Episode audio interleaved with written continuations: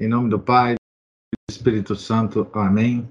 Ave Maria, cheia de graça, o Senhor é convosco. Bendita sois vós entre as mulheres, bendito é o fruto do vosso ventre, Jesus. Santa Maria, Mãe de Deus, rogai por nós, pecadores, agora e na hora de nossa morte. Amém. São Felipe Neri, rogai por nós. Nossa Senhora de Fátima, rogai por nós. Em nome do Pai, do Filho e do Espírito Santo. Amém. Então, bom dia a todos. Nós ontem vimos é, a extraordinária história do cão protetor de São João Bosco, né? a milagrosa história do Grígio e também uma ressuscitação que Dom Bosco realizou, né, de um menino. E hoje nós continuamos aqui na sessão 4 da, do livro terceiro, né, dessa biografia do Henri Guéon sobre São João Bosco. Voltemos ao oratório. Progredia cada vez mais. Dom Bosco convenceu-se de que era inconveniente mandar diariamente trabalhar na cidade os pensionistas de Mamãe Margarida. Ainda não eram santos, apesar de bons rapazes Aprendiam nomes indecorosos, curiosidades nocivas. O melhor seria se pudessem trabalhar em seus ofícios em casa. Iriam, pois, instalar oficinas em todos os cômodos vagos do edifício, para os marceneiros, serralheiros, encadernadores, impressores, sapateiros, alfaiates. Era preciso vestir e alojar todo este pequeno mundo. Dom Bosco aprendera quase todos os ofícios. Por isso aconselhava e dava lições.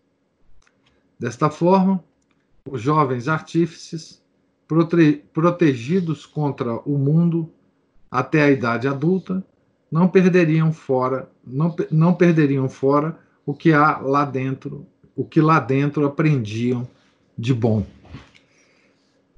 Agora, Dom Bosco vai passar para a nova fase né, de montar as oficinas. Seriam necessárias aulas para, menino, para os meninos cujo gosto, educação e inteligência tendiam para os estudos. Dom Bosco pretendia formar um embrião de seminário, de onde poderiam surgir vocações, mas onde achar o ambiente necessário. Então, Dom Bosco ele simplesmente almejava uma formação integral né, do, dos meninos, é, toda ela feita dentro do, do, do oratório, né, é, sem um contato é, com o mundo que iria então fazer perder esses meninos, né? A respeito dos ofícios, né, quase todos os ofícios ele já sabia, então ele podia orientar né, os trabalhos. E em relação aos estudos, ele era também um grande intelectual, e iria então partir para a orientação desse, desses meninos também. Né? Os primeiros esforços para a fundação de uma comunidade obtiveram péssimos resultados. Os padres, depois de colocados, não pensavam mais em sacrificar a liberdade e o conforto. Quanto aos adolescentes, dos quais tanto esperava, desde o convito, tais como Gastine, Buzetti, Bélia, Reviglio, já estavam todos estabelecidos na vida. Esses meninos que passaram por lá, né? E que ele esperava contribuição, né? Uns largaram a batina, outros instalaram-se em algum lugar do país natal para exercer o ministério pelo menos conseguia faz, é, é, fa, conseguiu fazer dois padres. Mas nem tudo estava perdido. Surgia a nova geração. A dos Rua, Cagliero, Francesia, Salvio, Salvio Turci. O santo os aguardava. Passaram-se três ou quatro anos e foi favorecido em sonho com uma profecia. Sob um magnífico carramanchão que se perdia no maravilhoso horizonte, ele passeava acompanhado por um grupo de rapazes. Esse sonho é um daqueles sonhos fundamentais é, que São João, Bosco, São João Bosco teve na vida, né? Teve muitos sonhos, muitas coisas aconteceram nesses sonhos, muitas profecias, é, mas alguns sonhos são fundamentais. Aquele primeiro né, sonho, e agora este. Sonhos, digamos assim, é, que, que, que, que re, redirecionaram né, a, a, a, obra de São João Bosco. O carmanchão estava coberto de rosas entreabertas, suaves e delicadas à vista e ao andar. Mas de repente surgiram os espinhos, cada vez mais cruéis à medida que eles caminhavam.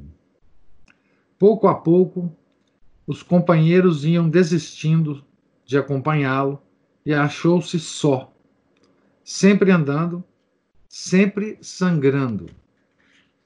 De súbito, um grupo de jovens clérigos, de fronte pura e olhos límpidos, correu a seu encontro, gritando: Dom Bosco, Dom Bosco, somos nós. Estamos às suas ordens prontos a segui-lo. Então, todos seguiram juntos, sobre os espinhos e as flores. Soube assim quais eram os que desistiriam e os que persever, perseverariam no caminho. Soube até qual era o destino reservado aos maus fiéis mas deveria tratar a todos com igual benevolência, caridade e obstinação. João Cagliero, de Castelnuovo d'Asti, o futuro cardeal, foi-lhe apresentado por um padre sobre a amável colina de Murialdo. E ele adotou o pequeno camponês João Cagliero, que iria se tornar cardeal da igreja. Né? João Batista Francesia, de São João Cavanese, o futuro humanista e poeta salesiano, apareceu-lhe com um moleque que lhe dissera ao ouvido: Venha logo, é um bom padre, e oferece castanhas grelhadas. Foi em Castelnovo que um pouco mais tarde descobriu Domingo Sávio, o São Luís Gonzaga do oratório, que um dia veríamos nos altares, e também Paulo Albera, seu segundo sucessor à frente da ordem. Miguel Rua, que seria o primeiro sucessor, era um pequeno burguês citadino que frequentava a escola dos frades e cruzava diversas vezes as ruas de Turim. Dom Bosco o havia notado entre os demais num dia em que atravessava o mercado, Porta do Palácio, o nome do mercado. A rapaziada sempre corria em bando na direção do santo porque ele tinha sempre qualquer coisa no fundo do bolso: bombons, medalhas, imagens a distribuir. Mas a Miguel Rua contentava-se em dar um sinal muito singular que intrigava o estudante. Dom Bosco abria a mão direita e, cortando com a esquerda, simulava dividi-la, simulava dividi-la. Sabia, com plena convicção, que este menino fora enviado para compartilhar até a morte o fardo de seu gigantesco empreendimento. Tudo recairia sobre ambos, e ele o dava a entender. Então, São João Bosco já profeticamente já entendia qual era o, pa o papel do Miguel Rua, né? É, no, na sua obra. Mesmo que o Miguel Rua é, não soubesse disso, né?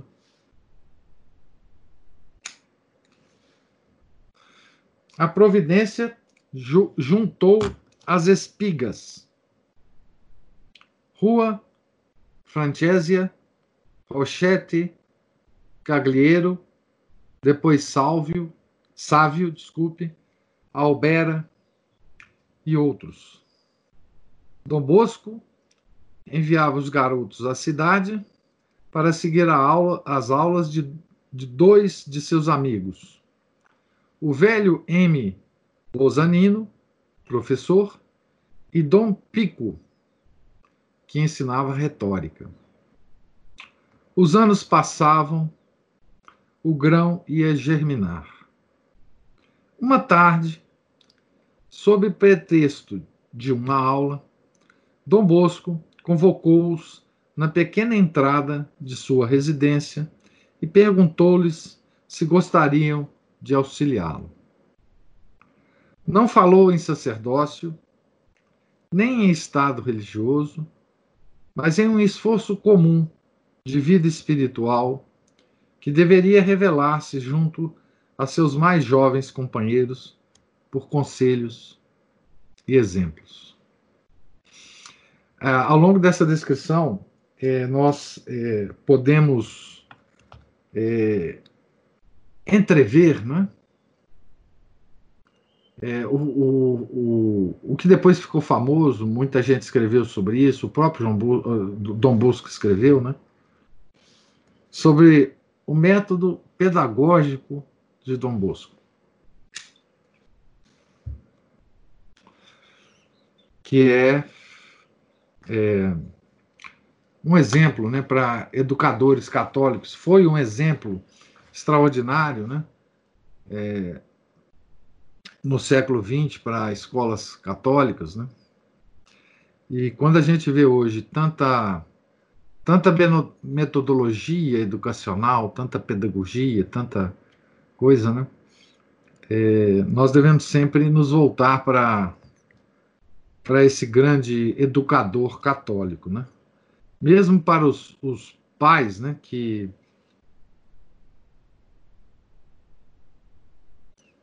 que optam por educar seus filhos em casa, né? O método Dom Bosco é, é sempre uma referência atual, né? É, nós sempre estamos preocupados em discutir métodos pedagógicos, é, é, é, enfim, a forma mais eficiente de educar, etc, etc. Né? Então, é, uma boa referência sempre será, né? Essa, essa, o jeito de Dom Bosco, né? O, o método pedagógico de Dom Bosco depende muito do, da personalidade dele, né? Da, da, da forma de ação dele e como isso está ligado, né? A, a, é, a, é, pelo cerne, né? A nossa religião. Por isso é tão importante, né?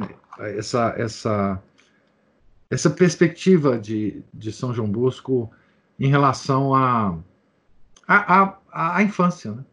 porque ele se preocupava com isso, né? Como que a partir da, da infância você poderia formar os homens. E note que São João Bosco ele, ele, ele estava preocupado em educar a escória da sociedade, né? Ele pegava meninos, é, digamos assim, mal formados, né? Já de uma de uma idade que, que eles, já, eles já estavam mal formados. Né? Então, é também uma pedagogia que nos, nos, nos consola, né? Quer dizer, no seguinte sentido, é, é, é possível, né? Reformar a formação de um, de um menino que, que já, já está uh, torto na vida, né? Educou-os um a um com a ideia de vocação. Todos, sucessivamente, vestiram-se com a batina, sentindo, sentindo-se unidos, solidários, complemento de um único plano, de uma só esperança. Antes da palavra ser dita, já formavam uma sociedade da qual Dom Bosco lançou as bases oficiais na tarde de 6 de janeiro de 1854. Meus caros amigos, disse-lhes na novena que precedia a festa de nosso padroeiro São Francisco de Sales. Proponho que comecemos hoje, com o auxílio de Deus, um tempo de exercício prático de caridade para com o próximo. Além desse período, poderão fazer uma promessa que se transformará em voto. A partir desta tarde, nós nos chamaremos salesianos. Então, toda a obra de Dom Bosco é oferecida, né, a São Francisco de Sales, né? Como a nossa formação de crianças também, né? É da Associação Cultural São Felipe Neri. Podemos nos admirar vendo o rude Dom Bosco, desde o início de sua obra, colocá-la sob a amável proteção do Santo Bispo de Gênova. O rude Dom Bosco. Hein? Esse é a, o adjetivo que ele usa aqui. Né?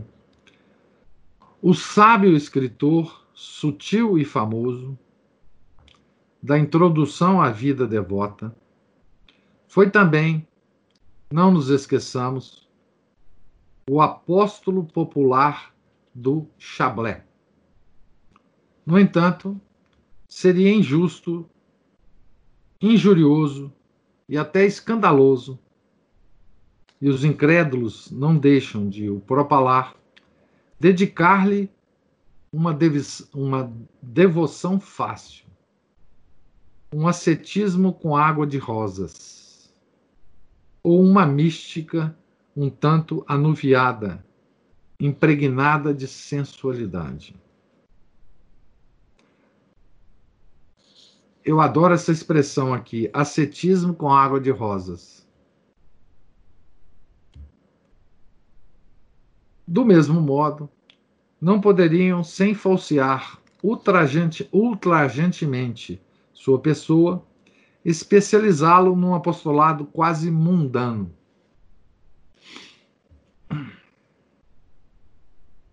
Este homem, todo delicado, que revelara no seu estilo e maneiras um dom de poesia maravilhosamente suave e encantador, não foi somente o mais intrínseco e rigoroso dos dirigentes de consciências, mas igualmente o mais simples, cordial e tratável dos missionários diocesanos. Está falando de São Francisco de Sales aqui, né? Nem sempre lidava com a Marquesa de Chantal ou a Filoteia. Sabia, igualmente, compreender os artesãos e os camponeses. Sua delicada mão não se recusava às palmas grosseiras nem aos cumprimentos rudes. Punha-se ao nível deles, confraternizava-se com eles, povo com, po com o povo, poderoso com os poderosos, levava a todos, sem distinção de origem e cultura, o mais puro mel evangélico, o óleo da ternura, o bálsamo da caridade.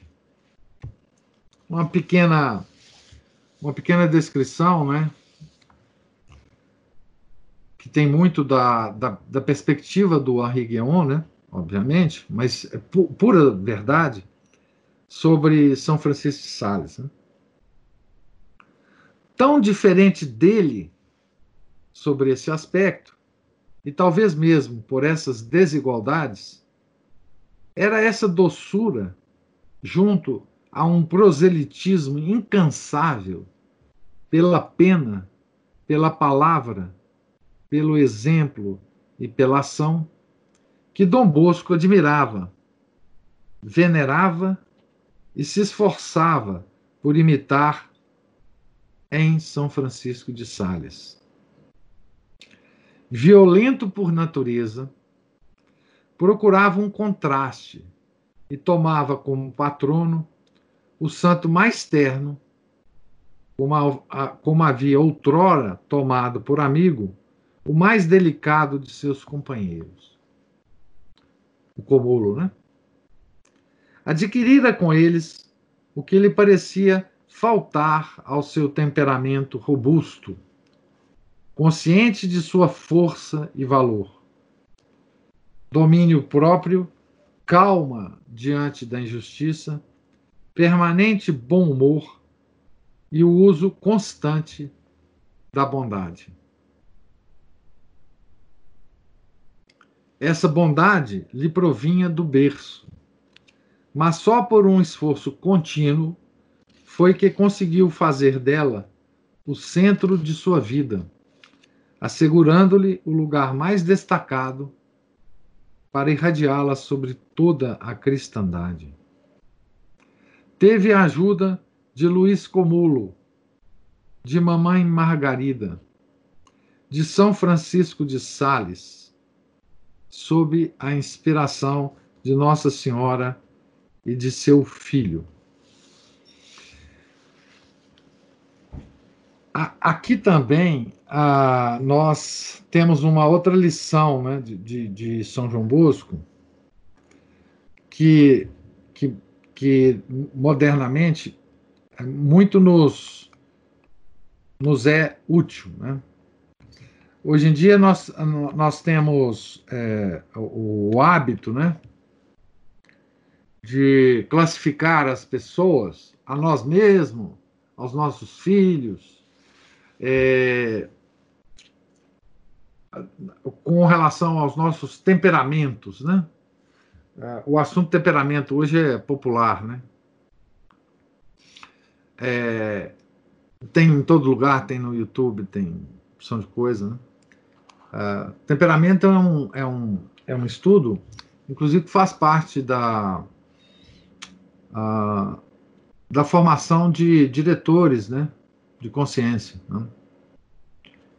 É, por exemplo, tem tem um estudo de temperamentos na, no compêndio de teologia ascética e mística, né, do Adolfo Tanqueray. Né? Mas no caso do, do de Dom Bosco, né, é, tem uma, uma lição prática sobre como você temperar, né, uh, ou, ou de alguma forma modificar ao longo da vida o seu temperamento. Né? É, no caso de, de Dom Bosco, ele procurava se unir né, a pessoas cujo temperamento ele ou cujo, cujos aspectos temperamentais ele queria adquirir, né? não só pessoas que, que estavam vivas ao seu lado, tipo exatamente o Luiz Comulo e a, e a sua própria mãe, mas também com devoções a santos que tinham aspectos temperamentais que ele queria adquirir. E essa, exatamente essa característica, a gente não percebe hoje. Quer dizer, se a gente desenvolver né, a, certas devoções a santos cujo temperamento é diferente do nosso e pedir ao santo, né, através da nossa devoção, que ele nos nos adquira esses aspectos é, do nosso temperamento, é, nós conseguiremos ao longo da vida modificar esses aspectos. Né?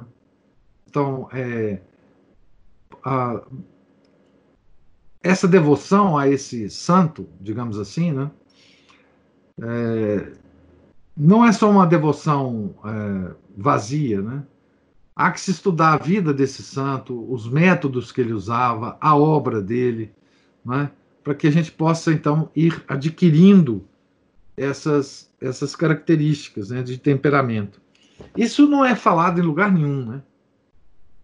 É, mas na vida do Dom Bosco a gente vê isso. Né?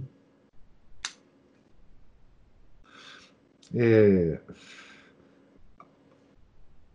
quer dizer, isso significa né, que há um, um modo prático né, e muito efetivo. Né? É, pois é. O Samuel está falando aqui, né? Por isso, mais uma vez, a importância de um bom diretor espiritual que nos indique os santos apropriados para nossa devoção, ou com tais características. Né? Pois é, há uma, existem várias maneiras pelas quais você se torna devoto de um santo, né?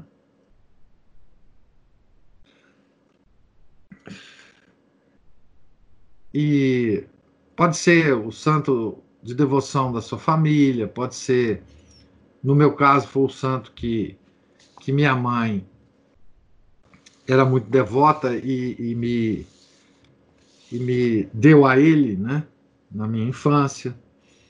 Pode ser um santo que você lê a vida e fica apaixonado com ele. É, mas não se fala, né? Não, não se fala, pelo menos publicamente, aí nas obras que, que saem sobre, sobre temperamentos, etc, etc. Não se fala desse aspecto, né? Você ser devoto a um santo cujo aspecto temperamental é diferente do seu e cuja característica você quer adquirir ao longo do tempo. Ah, são coisas, eh, são sutilezas católicas é, cuja riqueza só nós temos, né? Nós católicos. E, obviamente, nós passamos por uma fase é, duríssima, né? Com relação à direção espiritual. É muito difícil hoje você ter um, um bom diretor espiritual, né? porque isso já não é mais a preocupação de formação é, na igreja, nos seminários, etc. Né? Mas nós podemos, de alguma forma, né, compensar isto é, com nossas leituras. Né? É, se vocês lerem né, o, o, a parte introdutória da, do compêndio de teologia ascética e mística do, do padre Tanquerrey, num, num, num, determinado momento, ele diz que está escrevendo aquele manual justamente para aqueles que não tenham, ou não tinham, na época, oportunidade do contato com um bom diretor espiritual, para que aquele manual servisse de alguma forma não é, como uma, uma, uma direção uh, de vida, né? uma espécie de auto direção espiritual. Vocês vejam que isso já era uma matéria preocupante na época que Padre Tanquerrey escreveu esse manual. Né? Por isso, é, eu lembro né, o, o, o Padre Paulo Sandes dava tanta importância a esse compêndio, né? é, que não é uma coisa fácil de ler, que não é uma, uma obra, digamos assim, é, literária que, que, que, que, você lê com, com, com, com prazer e, e para usufruir daquela, daquela coisa assim momentaneamente, né? Mas é uma obra que para os pais que têm condição de lê-la e entendê-la, é, não só é muito importante para os pais especificamente, como também no, no, no tratamento dos pais com os filhos. Né? É uma obra absolutamente fundamental hoje, mas infelizmente ela é, ela só pode ser acessada por, por gente que tem uma certa, enfim, um certo hábito de leitura, um certo hábito de estudo, porque cada página daquele daquele manual é, é, é, é enfim, é uma, uma página difícil de ler e de entender. Né? É, vocês que acompanharam a, as palestras do, do Padre Paulo sabem muito bem do que eu estou dizendo. Né? Então, é uma coisa vagarosa, etc. Mas é, é um livro é, que foi escrito com esse objetivo, né? de, de orientação né? para tempos difíceis. Né? É uma espécie de manual de sobrevivência. É, né? Então, enfim, continuemos aqui.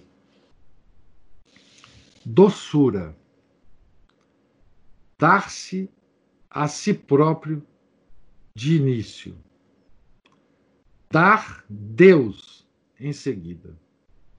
Tal era a lição de seu santo padroeiro.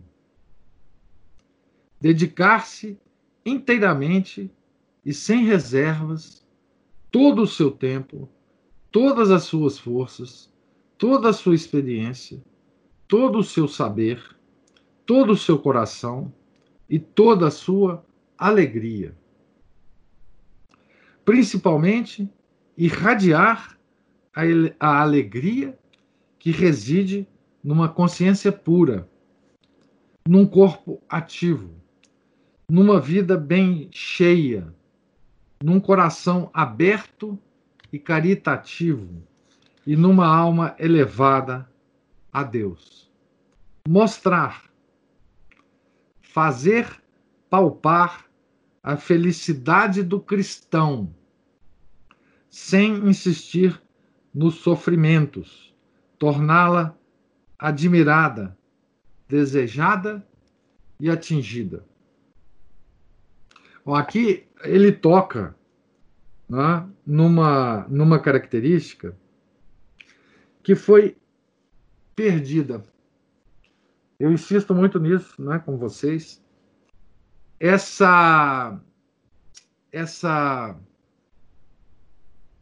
essa alegria cristã, né, ela foi perdida para nós hoje. Nós. Uh, nós temos uma um peso, uma, uma coisa assim, uma, uma certa uma certa depressão. É, quer dizer, a, a, eu estou dizendo para a maioria dos, dos católicos, digamos assim, que querem é, fazer boas obras, que que se esforçam na vida. É, um certo peso da, da nossa religião. Nós não não temperamos né, essa essa responsabilidade é, de ser católicos, né, com a alegria de sê-lo. Né? Ah, é, é uma espécie de calvinismo, né? Por que, que eu digo calvinismo? É porque o Calvino era obcecado né? com uma das dos atributos de Deus, que era a onipotência de Deus.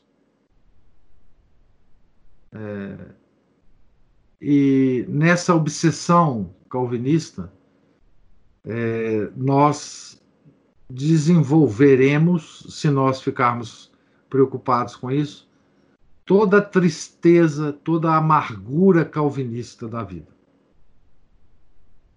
Ou seja, nós, nós nos perderemos nessa, nessa angústia de a vida é muito difícil mesmo, a vida é sempre de sofrimento, nós só faremos, nós só nos libertaremos disso é, da, depois da, da, nossa morte. Isso aqui é um. Né? Então, esse aspecto, ele existe de fato, mas ele não pode é, ser uma obsessão nossa. E a alegria de ser católico? Né?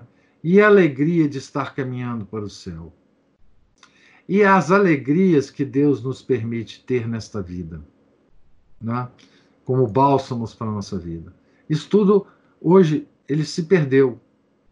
Tudo isso se perdeu no imaginário católico. Né? E, e, na vida dos santos a gente recupera um pouco isso. Né? É, essa, esse aspecto alegre de ser de ser católico. A felicidade do cristão. Isso uh, todos nós somos afetados por essa tristeza depressiva calvinista. Nunca pregar o temor antes de pregar o amor. Daí a necessidade de uma extrema paciência, misericórdia, simplicidade. Não tratar do alto as almas, tomá-las onde estão, à flor da terra, se necessário. Escutá-las, infundir-lhes confiança, domesticá-las como os passarinhos afastá-las do mal, cultivando e exaltando um pouco do bem que encobrem. Abrir e firmar as asas espirituais, ensinando-lhes a serventia. Romper, sem machucá-las, as malhas da rede que lhes entravam o voo como então, uma vez abandonada esta rede, prefeririam elas voltar novamente quando todo o impulso as impele para Deus? Aqui, bom, essa descrição aqui é a descrição mais profunda do método pedagógico de São, de São João Bosco. Né? Humanizar o acesso à verdade eterna pela bondade beneficência. Tal seria a missão dos salesianos. É permitido levar a salvação a todos, mas com a condição de torná-la amável, assegura São Francisco de Sales. Quanto mais cedo, acrescenta Dom Bosco, melhor para se fazer amar. Eis porque o apostolado salesiano se dirige primeiro às crianças, e principalmente às mais privadas de amor, mais pobres, mais hostis. O tempo do exercício prático de caridade para com o próximo, prescrito por Dom Bosco, acabou-se, ao que parece, em louvor aos jovens apóstolos pois ele os aprovou. Uma inesperada calamidade veio por a prova essa caridade.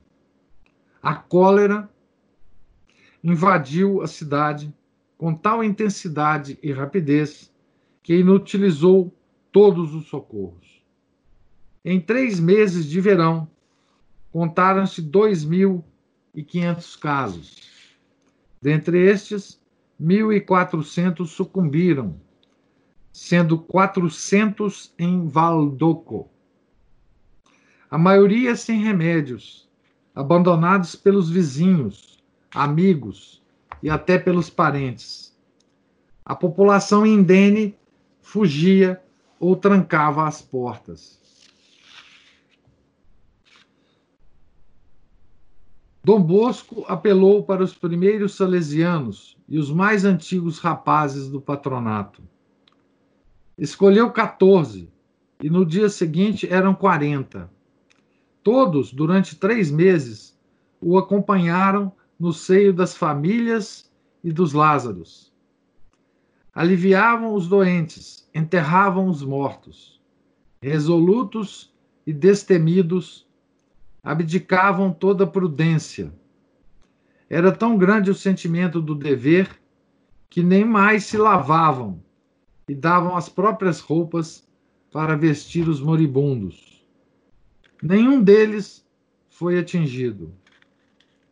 No dia 25 de março do ano seguinte, 1885, o dia da Anunciação, Dom Bosco recebia em particular, o jovem padre Rua, no seu pequeno quarto, onde ainda podemos ler, numa tabuleta pregada à parede, a inscrição que tanto emocionara Domingo Sávio por ocasião de sua primeira visita. Dá-me animas, cetera tole. Dai-me almas, e ficai com tudo mais. Rua contava 16 anos e Dom Bosco já, já o achava digno de fazer seus votos antes dos outros. Pobreza, castidade, obediência. Um crucifixo sobre a mesa, Dom Bosco de pé, rua a seus pés. Toma meu pequeno Miguel. Aí, no segredo, no silêncio, iniciava a insigne partilha que predisse o santo ao escolar no tumulto da rua. Três únicas testemunhas: o fundador, o primeiro dos noviços e Deus. Aí nasceu a ordem dos salesianos. Igual cerimônia repetiu-se sem maiores aparatos para os outros. Nada mudou nos estudos, nos exercícios espirituais, nem no, no popular apostolado da, da misteriosa congregação, mas os votos teciam de alma em alma um elo mais forte e mais sagrado. Encorajado por Dom Borel e Dom Cafasso, seu prudente confessor, Dom Bosco prega, preparava as regras. Então, Dom Cafasso era o diretor confessor é, de Dom Bosco. Né?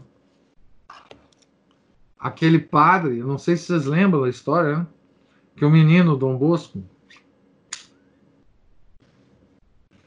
encontrou numa numa daqueles jogos na frente da igreja e ele estava lá na porta da igreja esperando é, abrir a porta da igreja. Esse é o Dom Cafasso, né? Inspirava-se nas outras ordens. Dom Bosco agora está preocupado em escrever a regra, né? É, da, da ordem.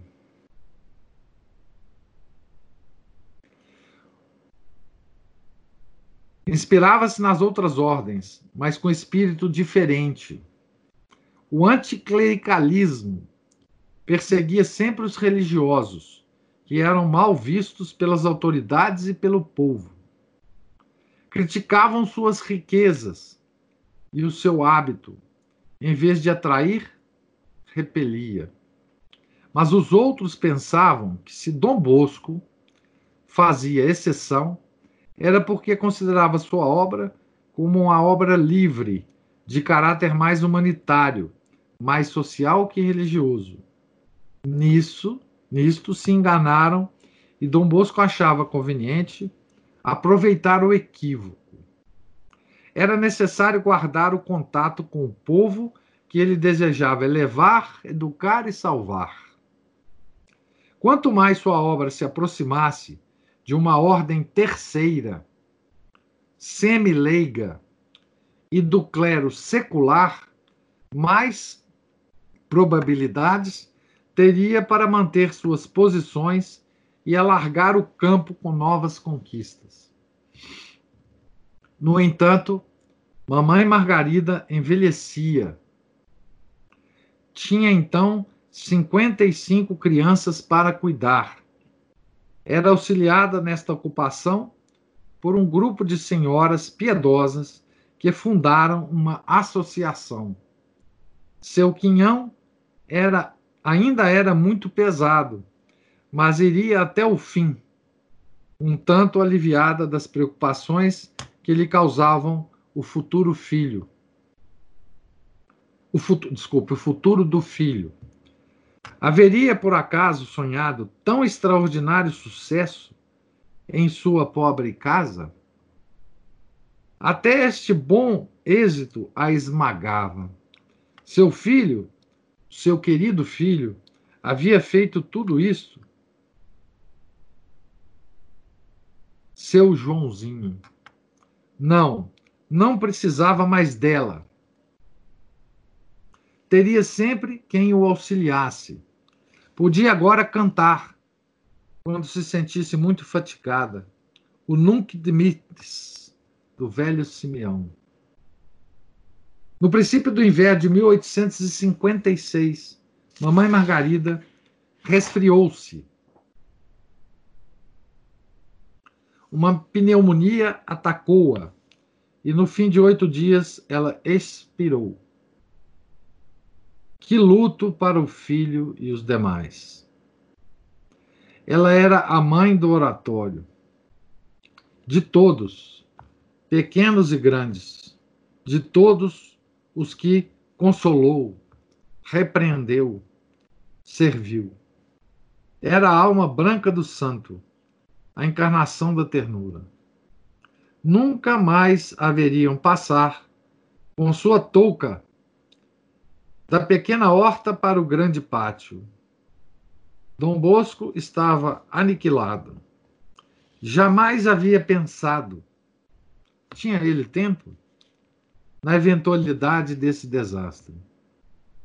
Duas horas depois, recolhia-se ao santuário que ela tanto amara, por ser dedicada à Virgem Maria, à capela subterrânea da Consolata, onde ressoavam tantas ave-marias suplicantes.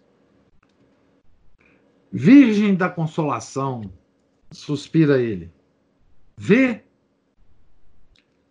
não tenho mais mãe e tenho muitos filhos. Tomará seu lugar? Pois não?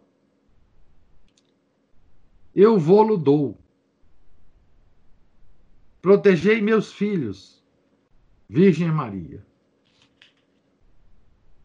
Então aqui nós vemos é, Dom Bosco, né? Pedindo à Virgem Maria para agora tomar o lugar da mamãe Margarida é, na sua obra. Né?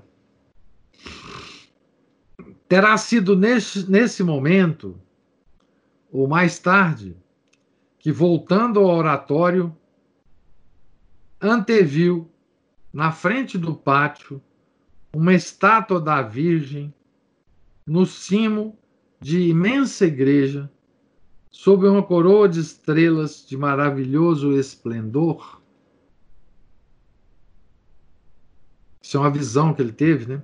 Nossa Senhora Consoladora, agora auxiliadora, devia, dentro em pouco, proteger, como se fora mãe, os edifícios, pátios, capela, patronato, oficinas próprias, ordem recém-nascida, todo o reino de bondade, onde reinava Mamãe Margarida. Então aqui nós terminamos né, o item a sessão 4 do, do capítulo do, do, livro 3 né, da biografia do São João Bosco. Eu vou parar por aqui hoje, a gente continuar amanhã. Né? Nós, nesse, nesse trecho né, que, que, que nós lemos, nós nos despedimos então da mamãe Margarida, né? Que foi para o céu, né?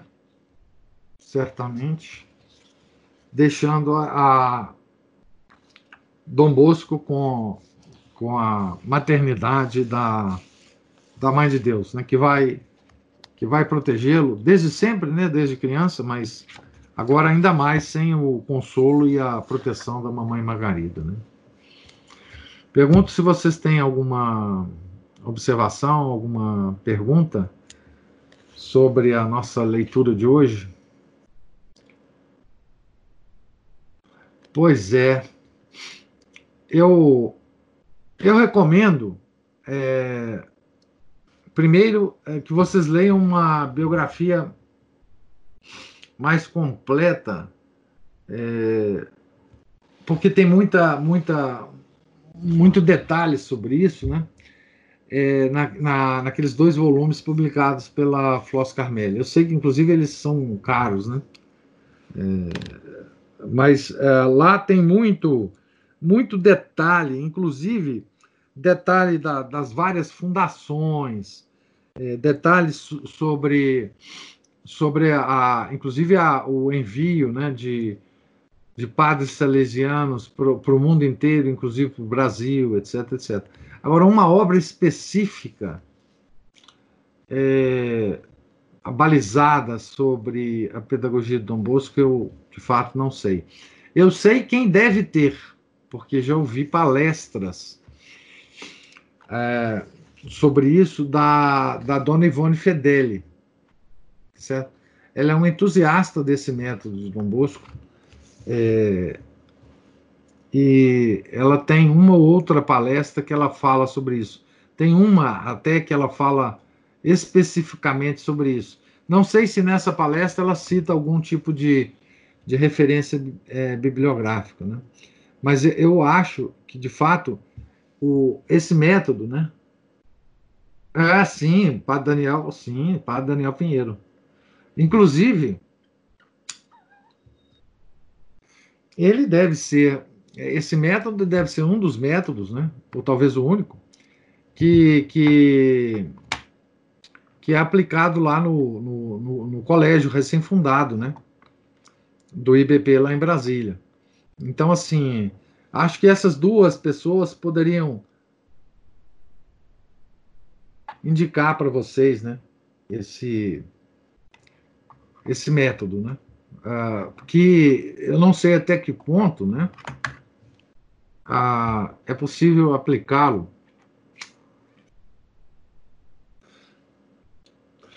que é possível aplicá-lo, é óbvio que é, mas até que ponto é possível aplicá-lo, por exemplo, uh, e eu acho que é, que é um ganho enorme, né, no, no por exemplo, no homeschooling. É, eu vejo tanta gente falar sobre métodos educacionais para homeschooling hoje em dia, e eu não, também não sou é, muito é, curioso a respeito disso, eu vejo muito, muito superficialmente, mas eu não vejo ninguém falando sobre, sobre é, a metodologia de, de, de Dom Bosco. Talvez porque ela seja muito específica, eu não sei, eu não, não conheço. Não, não é uma área que eu, que eu, que eu domino, né? Mas eu acho que é uma área que, que a, aqueles pais que estão é, interessados né, é, na educação dos filhos é, através do homeschooling devia prestar atenção. Né, devia. Porque assim, a gente sempre reclama, né? Ah, pois o homeschooling está muito é, dominado pelos protestantes, etc. Tem muita literatura protestante, mas tem muita literatura católica sobre isso. Né? Basta desencavar né? e começar a falar, e, enfim. Né? Então, é, é, é, é, a, é, a, sugestão que eu dou. Né? E, eu não, eu, de fato, não sou um, um bom, um bom conselheiro para isso. Tá certo? Gente, Deus lhes pague pela presença, pela paciência. Tenham todos um, um santo dia. Em nome do Pai, do Filho e do Espírito Santo. Amém. Ave Maria, cheia de graça, o Senhor é convosco. Bendita sois vós entre as mulheres. Bendito é o fruto do vosso ventre, Jesus. Santa Maria, Mãe de Deus, rogai por nós, pecadores, agora e na hora de nossa morte. Amém. São João Bosco, rogai por nós. São Francisco de Sales, rogai por nós. São Felipe Neri, rogai por nós. Nossa Senhora de Fátima, rogai por nós. Em nome do Pai, do Filho e do Espírito Santo. Amém.